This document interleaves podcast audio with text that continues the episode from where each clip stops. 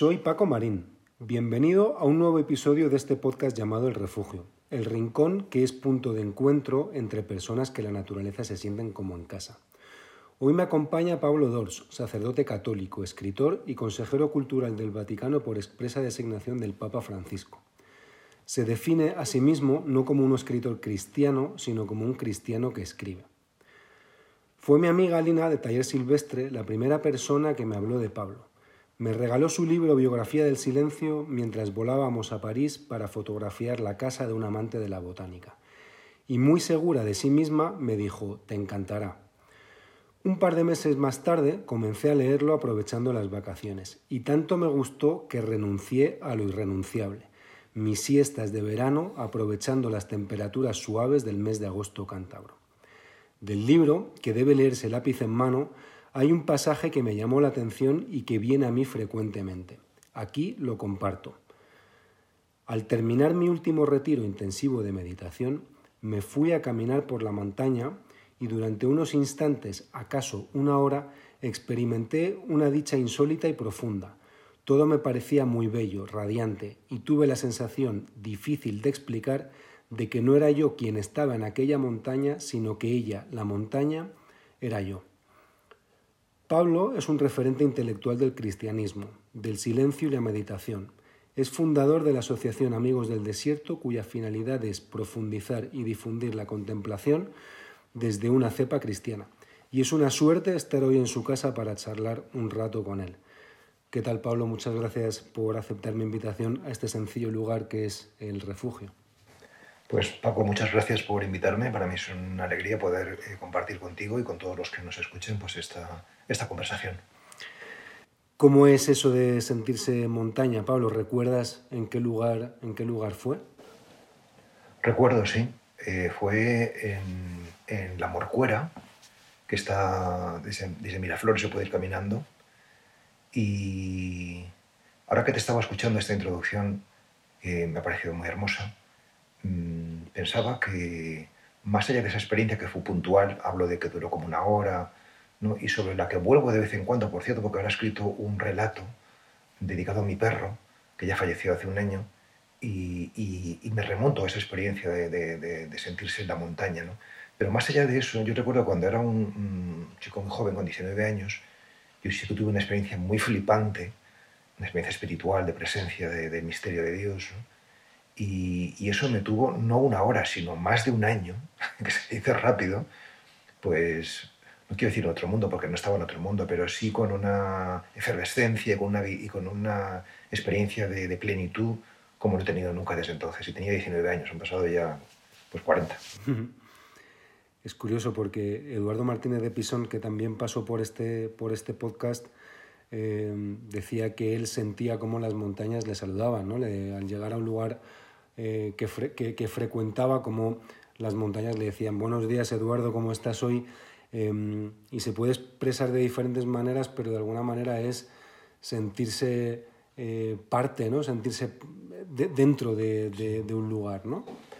Hace algún tiempo leía precisamente un texto que se titula Meditar como una montaña.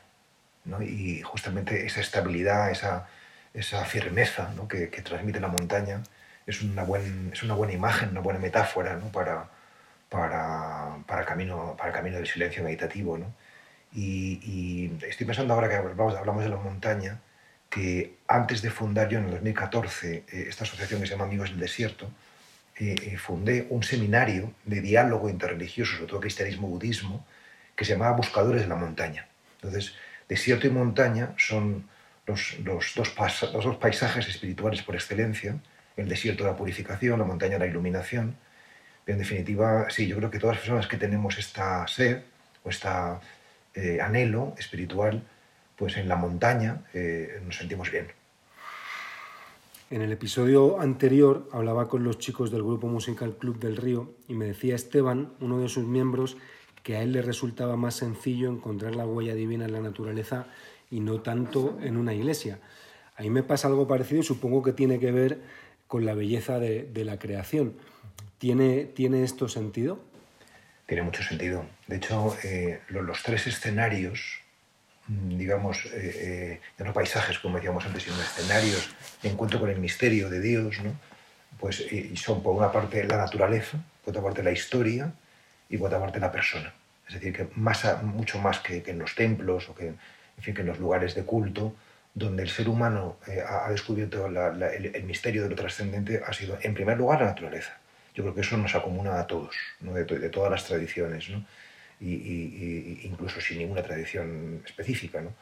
la naturaleza es un espejo. ¿no? Eh, eh, en segundo lugar, la historia, que esto es la experiencia de espiritual típicamente del judaísmo, ¿no? sea, y, bueno, y de cada uno de nosotros, en la medida en que somos capaces de echar la vista hacia atrás ¿no? y, ver nuestra biografía no como algo caótico y, absurdo o caprichoso o arbitrario, sino que tiene un sentido, como, que, que, está como que hay un dibujo que, que hace que todo mm, mm, sea coherente o sea armónico. ¿no? y, luego, mm, para mí, el lugar por excelencia de encuentro con, con Dios o con el misterio es, es la persona. ¿no? sé para mí nada se parece tanto a, Dios como un ser humano. Hace ya casi 10 años que fundaste la Asociación Amigos del Desierto eh, con el fin de difundir la práctica de la meditación cristiana, oración contemplativa y la transmisión de este camino. Como dice el Papa Francisco, vivimos hoy constantemente distraídos, rodeados de ruido, de apegos, de pantallas, de tecnología, lo que hace la contemplación más necesaria que nunca, pero también un gran reto. Eh, ¿Cómo se sale uno de esta rueda? Es un reto extraordinario. Yo cada vez me doy más cuenta de hasta qué punto lo es. Mm, primero desde un punto de vista mm, de, ser una actitud, la de, la de meditar, totalmente contracultural eh, realmente quienes lo hacemos, mm, pues estamos en el mundo, pero realmente empezamos a no ser del mundo porque, porque nuestro espíritu está en otro lado. vivimos, bebemos de una fuente que, que, el mundo en general, vamos a llamarlo así, pues desconoce. ¿No? Pero luego también para, para, los cristianos y para cualquiera que tenga una, una fe religiosa, pues supone un reseteo, una reconfiguración del propio mundo religioso alucinante. ¿no? Es decir, que realmente... y, la, práctica del silencio te hace trascender las creencias, que no significa eh, renunciar a ellas, sino significa mm, mm, darte cuenta de que no son lo definitivo. ¿no? tú, puedes tener tus creencias, pero, pero sabiendo que, son formas ¿no? para, para, entender, para entender el misterio y sin, sin apegarte y sin agarrarte a ellas. Em, hoy, mm, hoy decimos todos que nos falta, que nos falta el tiempo para, para meditar, ¿no? Es como... Eh, ¿Es una excusa o es, o es, o es realidad? Bueno, es, es, la gran cuestión, porque, porque justamente mm, no, no somos aquello que estamos llamados a ser y sufrimos, en definitiva, porque tenemos esta presión de rendimiento que nos hace pensar y sentir que no tenemos tiempo, cuando realmente lo que hay es tiempo. ¿no? Lo, que, lo, que, tenemos es tiempo. Otra cosa es que, que, que, como somos víctimas de esa presión por rendir, nos parece que, la vida, si no, si no hay rendimiento, pues no, no es vida. Y por eso precisamente es tan importante esta apuesta por lo contemplativo, por lo meditativo, por, por, el silencio, eh, eh, porque solamente desde ahí puede haber un verdadero disfrute y no una simple eh, mm, consumir experiencias, ¿no? que es en lo que está inmensamente a la gente, consumiendo experiencias. ¿no? Entiendo que la meditación es un camino largo y que los comienzos eh, no son sencillos. Em, ¿Cómo y cuándo empezó tu vida contemplativa? Los comienzos no son sencillos y los desarrollos tampoco. ¿no? Es decir, que, bueno, pasa como la vida, que, tiene, la vida misma, ¿no? porque en definitiva la, la, meditación es una metáfora de la vida, pues que tiene momentos muy dulces y momentos a lo mejor más crudos, ¿no? pero en cualquier caso lo crudo siempre esconde un regalo. ¿no? O sea, detrás de, de, de, un, sufrimiento, pues hay una lección que aprender, de lo contrario no estarías, no estarías sufriendo. En ese sentido merece mucho la pena. ¿no? ¿Cómo, empezó, ¿Cómo empezó todo para mí?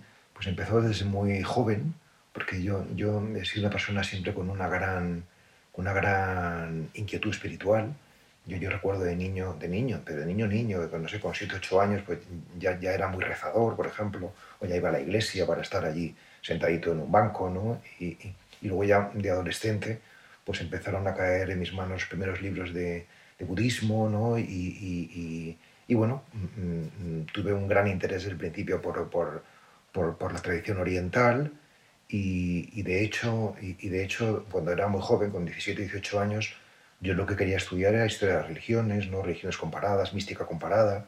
¿no? Luego al final no fue eso en lo que me especialicé, pero siempre me ha acompañado esa, esa inquietud ¿no? por, por, en fin, por, por, por la dimensión más espiritual. Hmm. Em, respecto a esto, comentas la necesidad de interioridad frente a todo lo externo y, y dices algo muy bonito que, que, dices que la luz cobra sentido en la oscuridad.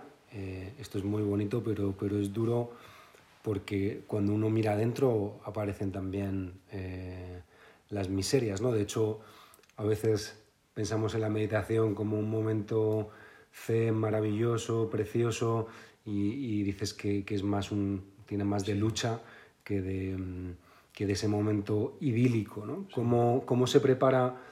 No es sencillo enfrentarse a uno mismo, sobre todo cuando vas a ver cosas que igual eh, no te gustan tanto. ¿Cómo se prepara uno ante, ante esto? No sé bien qué decirte porque, porque es verdad que, bueno, de hecho, por ejemplo, los padres del desierto, en, la espiritualidad cristiana está este movimiento de, los padres y madres del desierto, que son los siglos 2, 3, 4, hablan mucho de, esto, de la batalla, de la lucha que dices tú, interior. ¿no? Y es cierto que, no es para nada, en general, algo idílico. Puede haber momentos mm, mm, placenteros o apacibles. También hay personalidades que de alguna manera viven la meditación de forma más apacible o más placentera, como acabo de comentar pero, pero creo que la mayoría de la gente, o al menos eh, por lo que a mí competen, no, no, no es así, ¿no? es decir, que también te... Mm, pues no sé, eh, yo creo que, que, lo que late detrás de, de, esta búsqueda es, es, la pasión por la verdad, ¿no? O sea, que, que, es la pasión que alentó, por ejemplo, a Gandhi, ¿no? Es decir, cuando queremos vivir en la verdad, no queremos vivir en la mentira, ¿no? Y, aunque la verdad pueda ser costosa, ¿no? Es decir, que, que el bienestar, el estar bien, puede ser una gran tentación, ¿no? Eh, mientras que, que mm, la verdad siempre te saca de tu, zona de confort, de tu territorio común. ¿no? O sea, yo creo que lo que es fecundo eh, eh, espiritualmente y humanamente hablando, pues a menudo es incómodo, a menudo es incómodo. ¿no? ¿Por qué? Porque te hace estar en un territorio de incertidumbre. Yo, yo esta misma mañana en la meditación lo pensaba. ¿no? O sea, para mí, por ejemplo, la gran pregunta espiritual que yo me la formulo todos los días, pero con toda seriedad, es que ¿qué soy yo? Ya no quién, sino ¿qué soy yo? O sea, formularse esta, cuestión mm, mm, con seriedad, con rotundidad, con constancia, eh, pues te va sacando, te va sacando de todo, te, va, te va dejando totalmente solo ¿no? Eh, ante el peligro, ¿no? ante la vida. Y, eso, eso que, ciertamente eh, eh, es, es, crudo o es duro, como decía antes, pero también es enormemente fecundo, ¿no? porque te hace ir a la roca desde la cual, venga lo que venga, tú estás eh, más allá de las emociones, de los sentimientos. ¿no?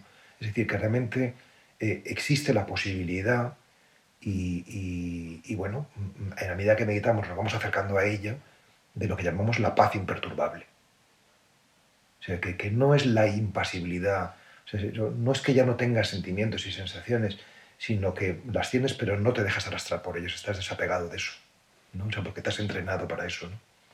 Y, eso eh, eh, merece mucho la pena, ¿no? porque, bueno, porque no eres víctima de nada, sino que eres testigo de la vida. ¿no?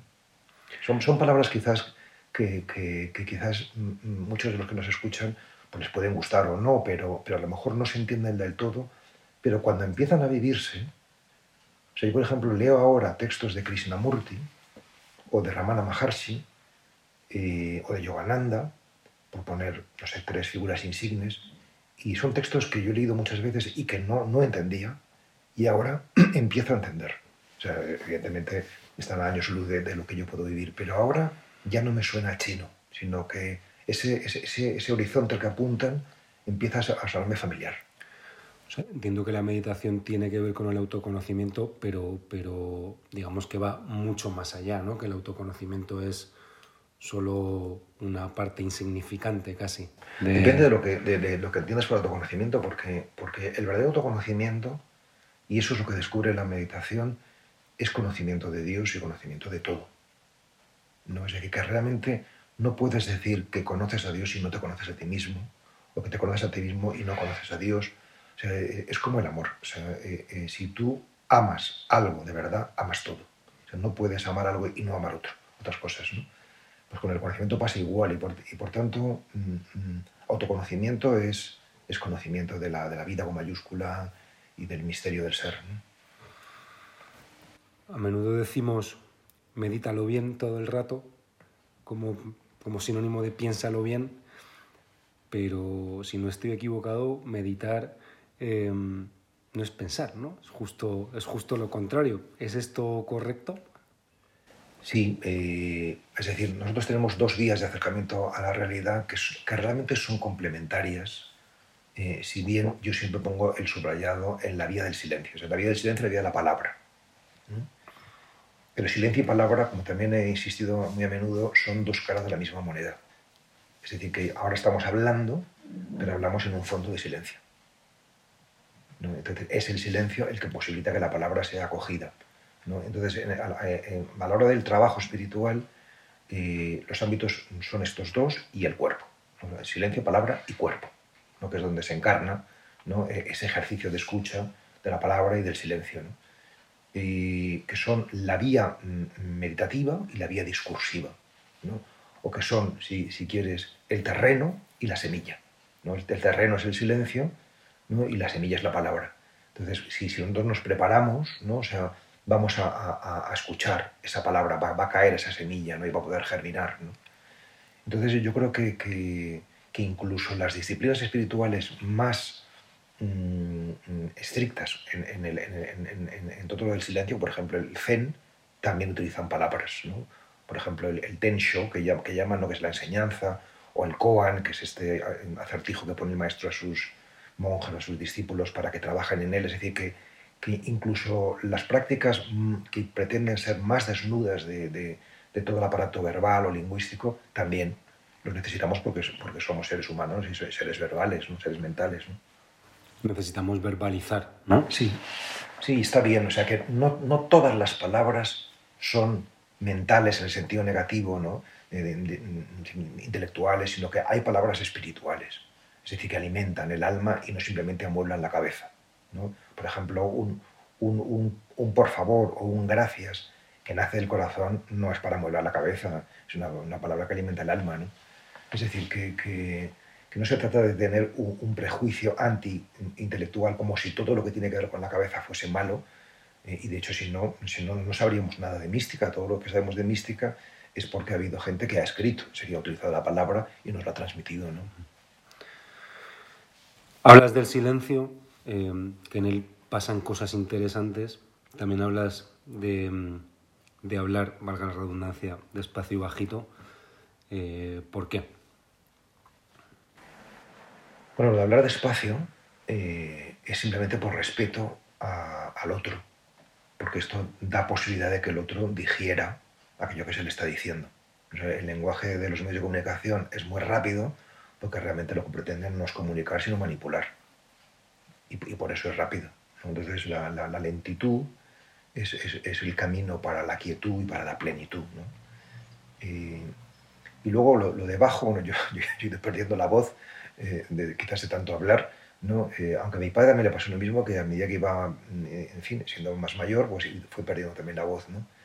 Y, bueno, pues yo, yo creo que, que, que el, ruido es el terrorismo principal, que, que en general tenemos un, un, un bueno, un, volumen ¿no? de, de, en la vida ¿no? en, pues muy alto ¿no? y, que, y, que, eso pues, nos va aturdiendo y por tanto bajar un poco no, pues no, no está mal. Al final entiendo que tiene que ver con aprender a escuchar, ¿no? De, defines escuchar como acoger lo que el otro dice sin cargarlo intelectual ni emocionalmente. Si no hay silencio, uno difícilmente escucha. ¿no? Sí, esto es un tema que me interesa mucho y que realmente ha sido un leitmotiv de mi vida, la, escucha.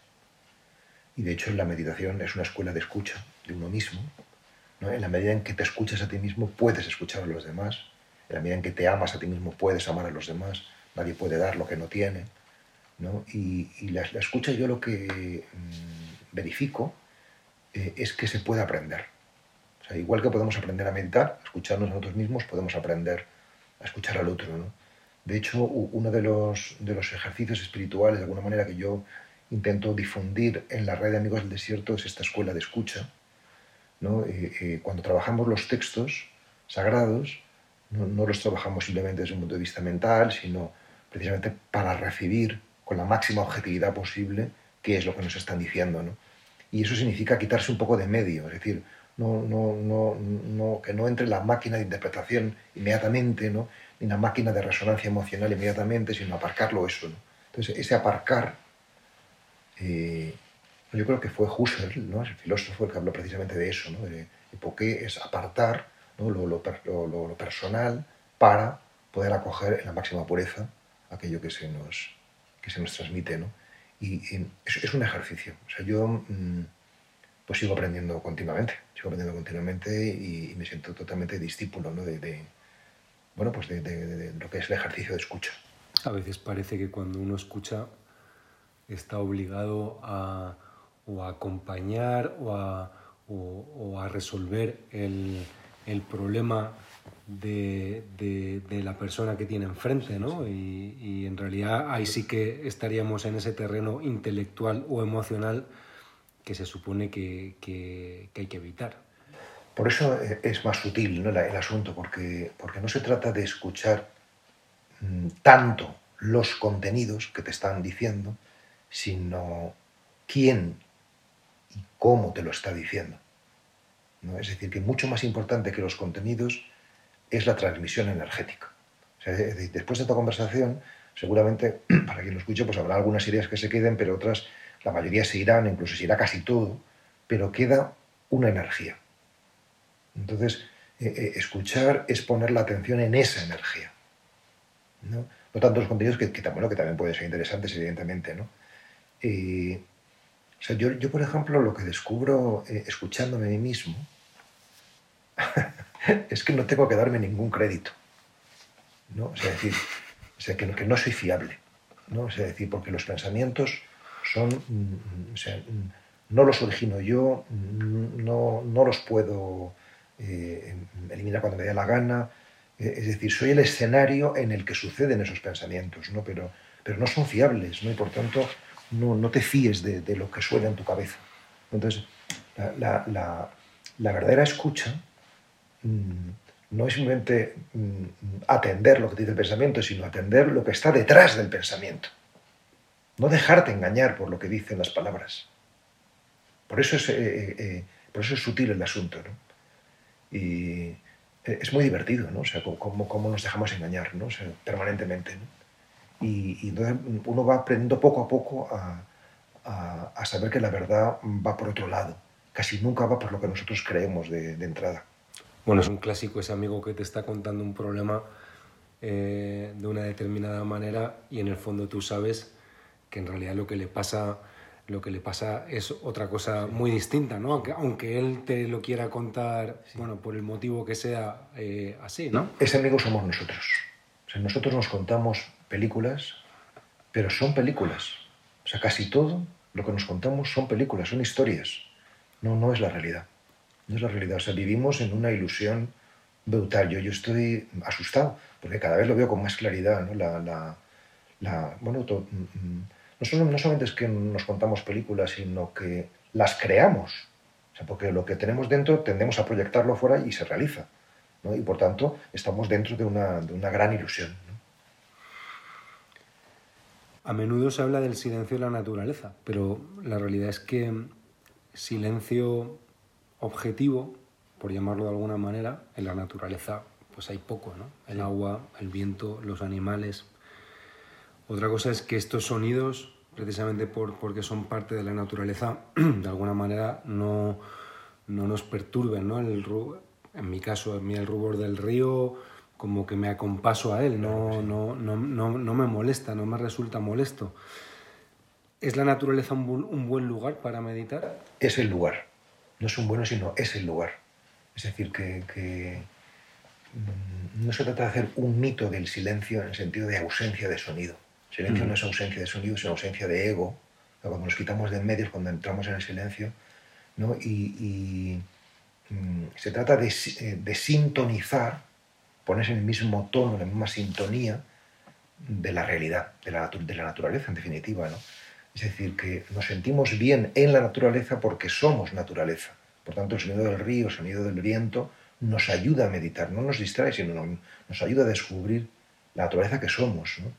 Por tanto, no, se trata de mitificar la ausencia de sonido. En cambio, los ruidos, ruidos, ya no sonidos, ¿no? artificiales, ¿no? Esto, sí, esto sí que nos distrae. eso, eso, no nos remite a lo que somos. Lo artificial no nos remite a lo que somos. Otro es, hablas precisamente de otro de los temas recurrentes en este podcast, ¿no? esa, esa separación que se ha producido entre el ser humano y la naturaleza, que es lo más antinatural que existe, ¿no? pero es voy a la naturaleza eh, eh, como, si, como si no fuera parte de nosotros, ¿no? Sí, exacto, ¿no? Ese, es el, ese es el drama ¿no? en el que vivimos. Por otra parte, mm, no se trata tampoco de mitificar la naturaleza y demonizar eh, las obras humanas, ¿no? porque claro, por ejemplo, ¿qué es la cultura? La cultura es lo que el ser humano hace con la natura. ¿no? O sea, por ejemplo, mm, tú tienes un, un bosque y, el ser humano cuando empieza a vivir ahí lo convierte en jardín. Pues un jardín es una maravilla. O sea, decir que, no porque haya mano humana ya, ya hay perversión necesariamente. O sea, que tampoco se trata ni de mitificar ni de demonizar, sino, sino encontrar esa armonía. ¿no? Sí, pero parece como que el peso, eh, la sensación, al menos en mi caso, es que el ser humano con, con su tierra, con su, con su planeta, eh, en ese sentido soy algo pesimista me da la sensación de que ha hecho más cosas malas que, buenas. Mm, yo, no soy, eh, bueno, tengo, tengo, mucha esperanza, creo que, bueno, que efectivamente hemos hecho barbaridades, eso es evidente, ¿no? no solamente con la naturaleza, sino también con las personas, ¿no? Pero, pero creo en la evolución de la conciencia, ¿no? o sea, decir, creo que realmente hoy mm, se respetan más los derechos humanos que hace 10 siglos, por poner una cifra cualquiera, y, que realmente pues, ha habido una, una evolución ¿no? de, de, un nivel de conciencia arcaico a uno mágico, de uno mágico a uno mítico, de uno mítico a uno racional, y ahora por fin a uno más, vamos a llamarlo místico, unitario, de conciencia. ¿no? Es decir, que yo, yo sí que pienso que, que efectivamente, aunque ha habido una... una de, mm, hemos sido depredadores ¿no? y hemos devastado, ¿no? pero también, también creo que vamos creciendo en sensibilidad y en, y en y en, respeto. ¿no?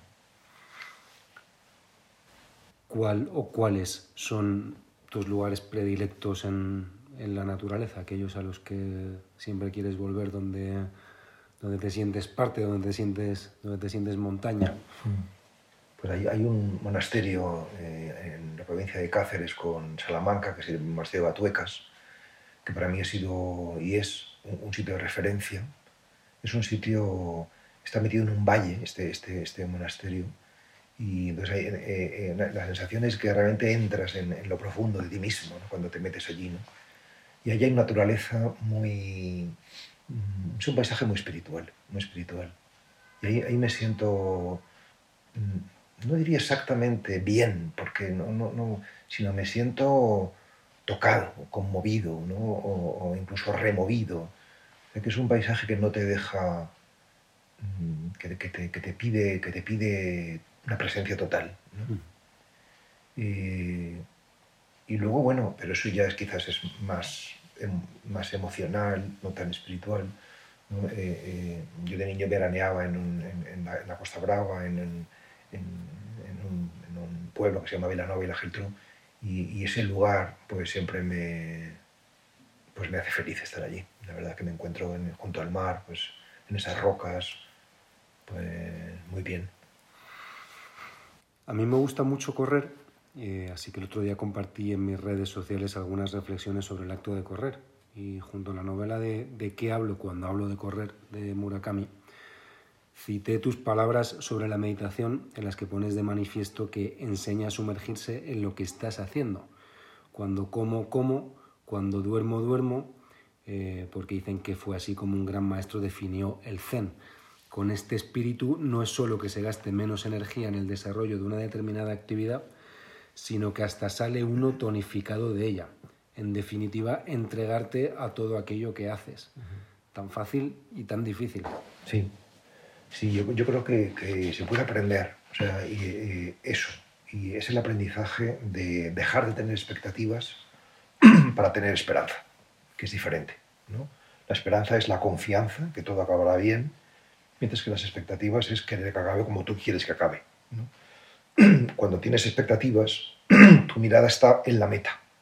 Y cuando tu mirada está en la meta, no disfrutas del camino. Entonces, justamente se trata de, bueno, tú sabes cuál es tu meta, pero no, no, tener la mirada ahí. O sea, decir que, lo importante de esta conversación no es terminarla eh, y que ya esté y que la pueda escuchar todo el mundo, sino lo importante es disfrutarla, o sea, eh, conversar en este caso. ¿no? Y, y bueno, pues ya, ya llegará un momento donde la fruta está madura, se termina y se acaba la grabación y se acabó, ¿no? Pero, pero yo creo que, que esa es la clave fundamental. no, no, no, no, tener eh, la mirada puesta en, en, el fruto final. De hecho, siempre suelo decir, Cristo dijo que Él era el camino, no que era la meta. ¿No? Es decir, que si estamos en el camino, estemos donde estemos, estaremos bien. Porque este, este, ¿Qué pasa en el camino? Pues lo que pasa es la creación. Estamos creando, estamos recreándonos. Y, eso es lo que, y esa es la vida. Es un poco también, ¿no? comentabas en alguna entrevista, em, aceptar a las personas como son y no como uno quiere, ¿no? como uno quiere que sean respecto a la educación de, los hijos, por ejemplo, ¿no? como, como parece que queremos moldearlos como nos apetece o como nos gustaría Y, no respetamos esa esencia y ni disfrutamos de, ese camino que al final es la, educación. Eh, mm, sí. pues eh, no puedo estar más de acuerdo con, esta observación, que realmente mm, nos falta mucho aprender, aprender a respetar la realidad y al otro. ¿No? Es decir, yo suelo decir, una flor a medio abrir es perfecta. Aunque eh, es perfecta en su estado de evolución, todavía no se ha abierto del todo. ¿no? Pero que esté, a medio, que esté a medio abrir no significa que, no sea, que sea imperfecta. ¿no? Pues así con, con, con los niños o los jóvenes que están a medio abrir, pero dentro de, pero, pero, son perfectos como son. ¿no? Eh, que tenemos una, una, una manía ¿no? de, interferir, de, de, un afán intervencionista que, impide que las flores se abran a su ritmo. A mí me ayuda mucho en la relación interpersonal pensar, y también para mí mismo, ¿eh? pensar que cada uno hace, lo hace lo mejor posible. Porque si supiera cómo se hace lo mejor, lo haríamos mejor. ¿no? Entonces, eso, que cada uno hacemos lo mejor posible, me hace, tener, me hace salirme del juicio. Que es bueno o malo, no, no, esto es lo mejor posible. Es decir, que, estamos teniendo ahora una conversación buena o mala. No, la mejor posible. Estamos intentando pues, estar lo, más presentes. ¿no? entonces, con esta filosofía de vida, te sales de, este juicio que al final es el que, mm, mm, digamos, eh, posibilita que luego tú pues, quieras manipular a otro para que sea lo que, lo que no es. Eh, eh, en definitiva, el, querer que el otro sea de otra manera es una falta de aceptación de la realidad. ¿no? Y, y, sin aceptación de la realidad no, no, no, pues no, hay transformación posible, real. ¿Tiene que, haber, ¿Tiene que ver la empatía con la ausencia de juicio o son cosas distintas? Mm, bueno, cierta relación tienen, ¿no? Es decir, eh, yo creo que cuando sintonizas profundamente con, con quién eres tú, está sintonizando con quién es el universo, quiénes son los demás y por tanto está siendo realmente eh, empático. O sea, que, cambiar el mundo nos parece muy difícil porque no es nuestra tarea. Nuestra tarea es transformarnos a nosotros mismos aceptándonos. pero quien hace eso ya hace todo. O sea, realmente es, el mejor servicio a la humanidad. ¿no? no hay mejor servicio a la humanidad que el propio crecimiento personal. Porque cuando uno está en su centro, de alguna manera es una convocatoria para que todo el mundo vaya al suyo. Y, por tanto, eh, esa, esa, dialéctica o, esa polaridad entre, entre el amor a uno mismo y a los demás, o que si, si, medito pues no, no, soy sensible socialmente, no, no actúo, es, es una ficción.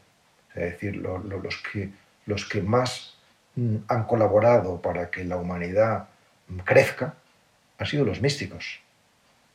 realmente han sido los máximos promotores sociales, aunque, sea, aunque no haya sido esa promoción social directamente visible.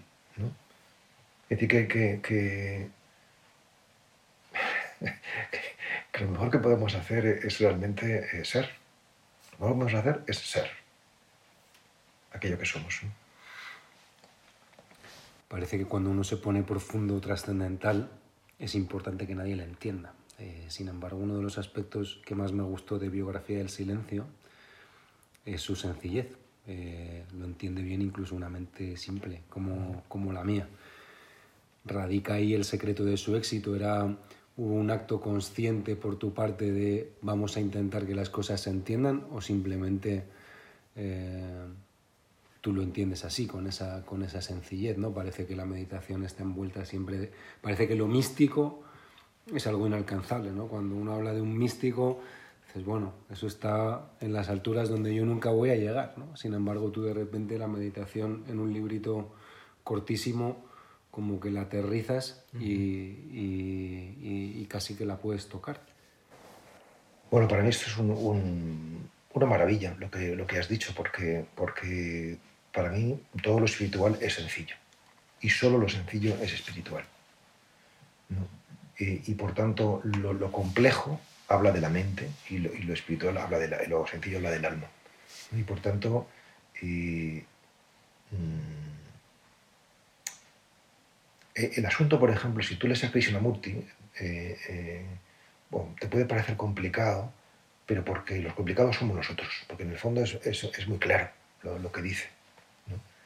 Es decir, que, bueno, y, desde luego yo como escritor, porque al final me he dedicado a esto pues toda la vida, ¿no? pero también para mí una disciplina muy importante ha sido la de la claridad. O sea, realmente no, no, perderme, no perderme, ¿no? Eh, la claridad, la concreción, ¿no? Porque creo que, que, eso ayuda, ¿no? Que eso ayuda no solamente a los demás, sino a nosotros mismos, Saber dónde estamos, de qué estamos hablando. Yo, por ejemplo, no, no soporto los novelistas que, que, que te lees 10 páginas y no sabes de qué te están hablando. Es todo tan, tan difícil, ¿no?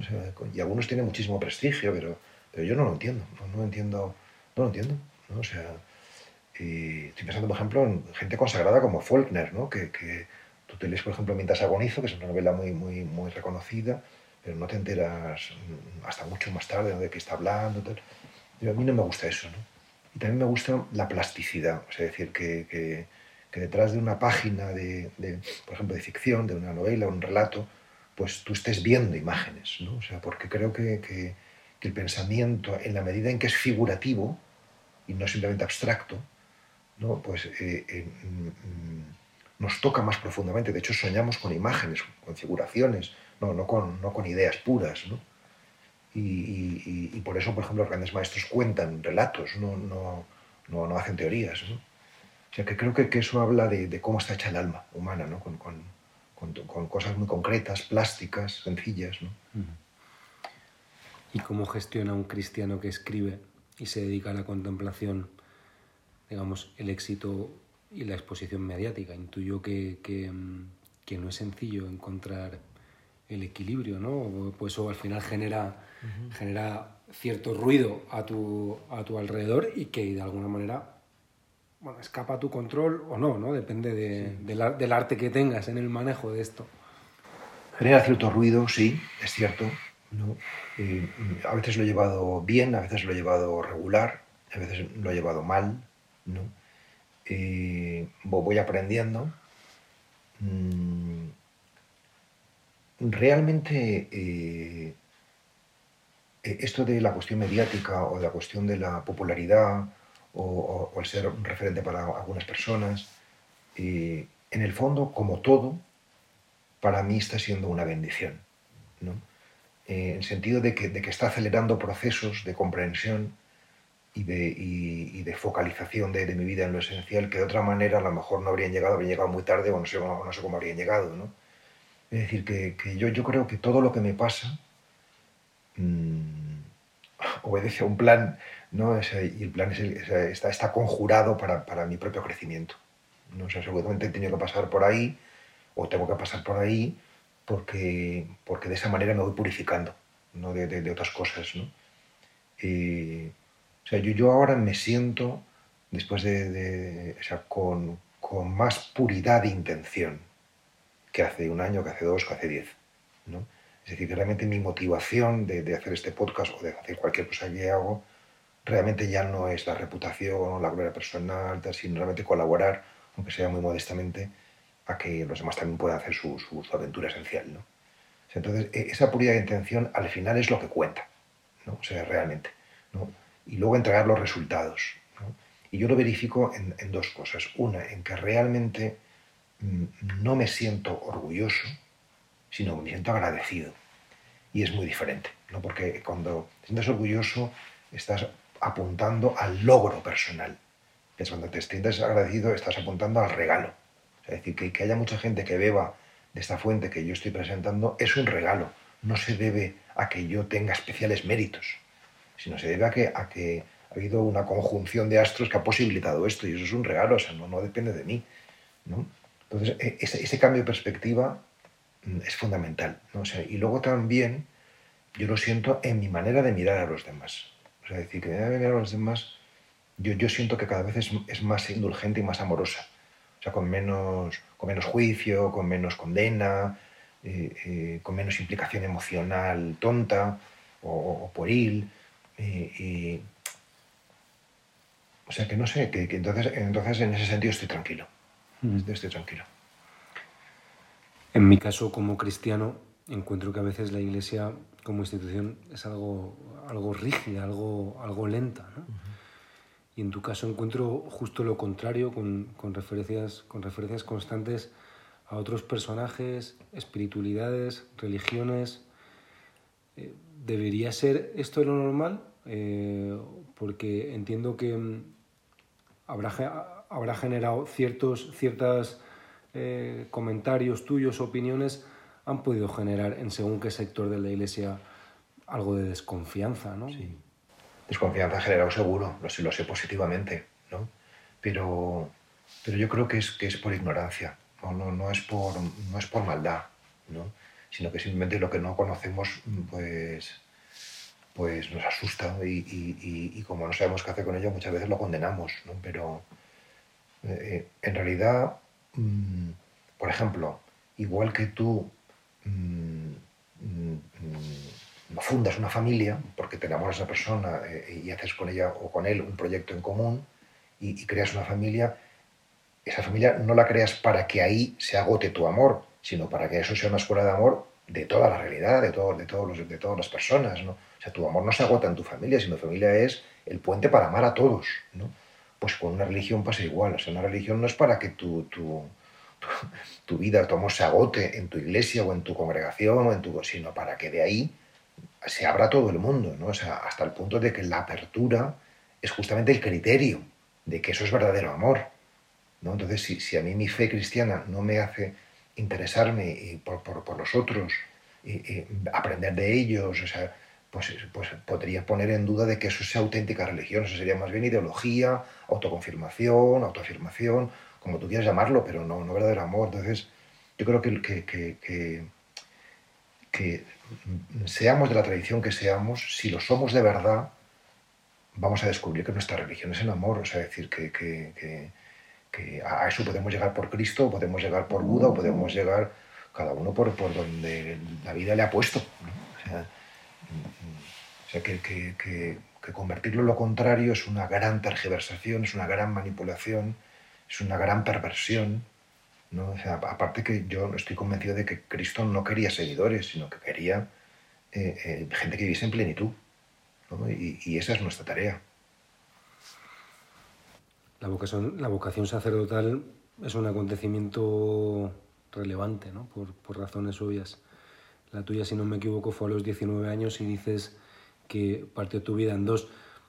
Perdona la pregunta atrevida porque al final entiendo que es, mm, que es, que es algo íntimo, pero, pero me gustaría saber cómo, cómo fue ese momento tan importante que, que transforma tu vida hasta hoy.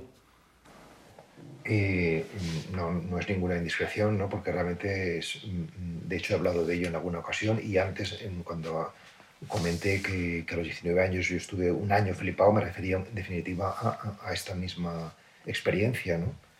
Eh, o sea, por, por, resumirlo de manera muy, muy sintética, yo diría que fue una experiencia que me sucedió un día muy concreto, que fue el 23 de diciembre de un año 1982, por la noche, ¿no? y que yo estaba en, en, mi dormitorio y que de alguna manera pues, pues recibí una visita, una visita de, de, de, del misterio, ¿no? de, que, de alguna forma me hizo entender de, forma, de manera abrumadora pues que, que, que mi vida pues, tenía sentido desde él y solamente así. ¿no? O sea, esto no significa que luego, pues yo, no, en fin, que haya, que haya vivido como un santo, ni muchísimo menos, ¿no? que me he equivocado millones de veces, y, mm, pero, pero sí que puedo decir que, que, yo conozco eso. O sea, es como si tú estás en, no sé, pues en Japón, has estado en Japón, ya sabes lo que, o sea, lo conoces, no te puedo decir que es una ficción, conoces Japón, ¿no? Pues, pues aquí lo mismo, ¿no? O yo, de manera evidentemente... Eh, no sé, humana, modesta, todo lo que tú quieras decir, pero también rotunda y indudable, pues sé que, que, eso existe. O mejor, eso es. Existimos nosotros, ¿no? O sea, nosotros somos la existencia de Dios. En este mundo Él es, Él es ¿no? Está más allá de, de todo, ¿no? Y, y, bueno, pues eso es un, un enorme privilegio, haber podido sentir algo así, y también una enorme responsabilidad, porque porque de alguna manera mi vida eh, ha girado y sigue girando en torno a, a, esa transmisión de, de, este legado espiritual, en definitiva. Cuentas que antes de tener vocación sacerdotal eras ya escritor, fuiste antes escritor que sacerdote, y que esta doble vocación te ha generado en algún momento alguna tensión. Eh, es exótico que un sacerdote escriba y que, y que goce de relevancia, como, como, es tu caso. ¿Cómo has conseguido compatibilizar eh, ambas vocaciones? O sea, como pasa con los verdaderos problemas, porque para mí esto era un problema, eh, eh, al final descubres que no hay problema. O sea, que el problema te lo has creado tú, pero realmente no, no, no hay problema. ¿no? Es decir, que es cierto que yo durante mucho tiempo, prácticamente toda mi vida, he vivido con esta tensión ¿no? entre entre la actividad literaria, porque te exige meterte en una habitación a solas y escribir, la actividad sacerdotal, pastoral, que te implica pues, estar con los demás. Y, y entonces mm, mm, me ha costado mm, lograr armonía entre esos dos arquetipos, el del artista y el del escritor, ¿no? pero realmente hoy por hoy puedo decir que, que no lo veo como actividades contrapuestas, ni mucho menos, sino, sino profundamente complementarias, incluso más que complementarias, o sea, que, que en definitiva es la misma actividad, es, lo mismo, ¿no? solamente que porque además realmente no se puede ser escritor, a menos el escritor que yo entiendo, si no es desde una clave espiritual, ¿no? O sea, y, y, y, la clave de, de, la vida sacerdotal no se puede hacer sin palabra, ¿no? Es decir, que, que, que, que implica también una, una una búsqueda de, de excelencia en, en, en, la transmisión verbal, ¿no? Y es decir, que, para mí ha sido un, un, conflicto, pero, pero, bueno, de hecho, de hecho mi, tesis doctoral hace ya 30 años versaba sobre esto, se titulaba Teopoética, Teología de la Experiencia Literaria, e intentaba cruzar estos dos arquetipos, ¿no? De, el religioso y el artístico, ¿no? Para ver si había algún tipo de, afinidad entre la experiencia estética, la experiencia extática, éxtasis y, belleza, ¿no? Y, bueno, mi vida ha sido un poco pues esa búsqueda de... de y no sé, que creo que, que, ha dejado de ser un problema. Ha dejado de ser un problema. Quizás porque ahora ya no me preocupa, o sea, ya no me identifico con ser escritor o con ser sacerdote. Lo soy, y, está bien, ¿no? O sea, pero podría no serlo. eso no es lo decisivo. es decir, que, ahora, desde hace poco tiempo, mm, mm, mi, objetivo en la vida no es ser escritor o ser sacerdote. Ese no es mi objetivo y durante mucho tiempo sí que lo haya sido. Es decir, que ha sido desidentificarme de esos arquetipos lo que me ha dado la, la posibilidad de vivirlos sin tensión. Mm. ¿Y cuál es tu objetivo? Mi objetivo es ser, ser quien soy, ¿no? O sea, decir que, estar cada vez más cerca de la luz y poder irradiarla, ¿no? O sea, lo, más nítidamente posible, ¿no? en ese sentido, por ejemplo, mi oración se va purificando. O sea, ya no digo mi meditación, ¿no? que sea silenciosa, pero lo que es mi, manera de, hablar con Dios se va purificando. O sea, que yo, yo, yo, voy viendo que cada vez tiene menos ego. O sea, eh, eh, está más en, sintonía con, claro, lo digo con toda modestia esa, pero porque evidentemente eh, si estoy en este mundo es que todavía tengo que, purificar y que crecer, ¿no? Pero, pero voy viendo que es una oración más, más limpia, ¿no? De, otras, de otras intenciones, ¿no? Para terminar, siempre pregunto a mis invitados a este podcast si son optimistas o pesimistas de cara al futuro del planeta. Tú ya has anticipado la pregunta, pero bueno, iba más un poco también en relación con la humanidad. Em, y he leído por ahí que te definías como un pesimista esperanzado. ¿Cómo te posicionas respecto al futuro del, del, planeta, que nos incluye a todos, claro? Pues con esperanza, como acabamos de comentar, porque porque yo creo que todo esto que estamos haciendo, de, mm, ahora mismo, por ejemplo, con esta conversación, mm, mm, tú tienes este podcast porque hay mucha gente interesada en escuchar ese tipo de mensajes, significa que, cada vez hay, hay, más personas que, les interesa la dimensión espiritual ¿no? y, que, se da cuenta de que no todo se, se, ventila con el tener o con el hacer, sino que hay también la dimensión de ser que es, la básica y que es la, primo, bueno, la básica, la más significativa, quiero decir. ¿no? Y entonces yo tengo la impresión de que, esto, que ahora es minoritario, todavía, ¿no? con la meditación, el silencio, la conciencia, mm, la unidad, mm, pues va, siendo, a ir siendo cada vez, se va a extender cada vez más. ¿no? Entonces, e, eso me hace tener mucha esperanza. ¿no? También eh, eh, en la iglesia. ¿no? O sea, decir, creo que, que, hoy por hoy mm, los que nos sentamos a meditar y hacer silenciamiento, pues eh, somos una minoría, pero creo que cada vez va a haber más personas que lo hagan dentro, por ejemplo, del contexto eclesial. Eso significa que más y más personas van a estar bajando de la mente al corazón. Se va a vivir más desde el corazón, ¿no? más desde nuestro centro. ¿no? Y eso pues, va, va, va, a producir cambios positivos. ¿no? Es decir, que creo que efectivamente no, no hay que ser ingenuos, hay mucha oscuridad, pero mi visión es, es optimista. ¿no? Para terminar, Pablo, eh, próximos planes o proyectos con, con, Amigos del Desierto a nivel literario, que cuéntame, ¿qué tienes en mente? Con, Amigos del Desierto tenemos ahora la, la Pascua, estos días de Jueves Santo, Viernes Santo, Sábado Santo y Domingo de Resurrección, que vamos a, a estar juntos en una, en una casa de ejercicios, casa de espiritualidad, cerca de Madrid, en Pozuelo nos vamos a juntar más de 200 personas presenciales. Eh, y bueno, pues, yo creo que va a ser un momento, mm, yo creo que muy, muy bonito. Lo he preparado con, mucho, con mucha ilusión, porque, porque creo que, que, bueno, pues que aunque sea de manera pues, humilde, ¿no? pero, pero me gustaría colaborar en, en, en un replanteamiento de, de, de tanto lo, planteo como un laboratorio teológico ritual, ¿no? O sea, es decir, como una experiencia de, cómo se puede vivir la fe de manera mm, que no, no chirríe con nuestra sensibilidad al lenguaje contemporáneo. ¿no?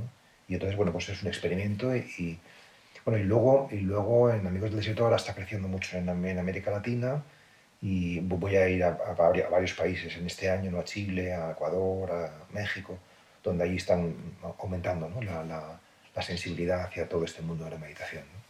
Y por lo que se refiere a mi, a mi aspecto más de, escritura, pues estoy acabando un libro de relatos, de cuentos, de relatos largos. y, y, si todo va bien, pues en, en otoño, en octubre, pues se, se publicará y, y, bueno, son, son cuentos que evidentemente tienen una impronta espiritual y, nada, pues mm, ojalá que, que, que, toquen el corazón de muchos lectores. Entonces, además, es una, el mundo de relatos es una, es una faceta nueva, ¿no? Por lo menos a nivel... Tengo solo un libro de relatos, tengo sobre todo ensayos y novelas, pero sí, estos son relatos que tenía muchas ganas de, de tiene la, la, ventaja del relato sobre la novela es que la novela mm, pues te pide eh, estás dos o tres años con ella, mientras que el relato puede estar dos o tres meses, que es lo que estoy yo. Entonces, bueno, pues siempre no, no es tan, tan exigente en el sentido de que, de que si no te sale bien, pues, pues lo dejas, perdido dos meses de trabajo, pero mientras lo otro, la novela claro, te implica mucho y, y, y eso es, otro, es, otro, es otro, otra medida, ¿no? Es como una maratón o, o, o, o 400 metros, pues uh -huh. es diferente, ¿no? O sea, pues muchas gracias Pablo, la verdad que leerte fue un acontecimiento importante en mi vida, conocerte también y ha sido un verdadero placer compartir este rato contigo. Muchas gracias por, por recibirme en tu casa. Pues gracias a ti, para mí también he estado muy a gusto y, y ojalá que por todo esto que hemos ido conversando, pues algo toque el corazón de quienes nos escuchan. Gracias. Como siempre, gracias también a todas las personas que estáis al otro lado, que cada vez sois más. Eh, no dejéis de compartir el episodio si os ha gustado, Así le daréis difusión y llegará más gente. Ya sabéis que el podcast está en mi web, pacomarinfoto.com, Spotify, Apple Podcast, Evox y Google Podcast. Así que nada, nos vemos en el siguiente episodio. Un abrazo a todos.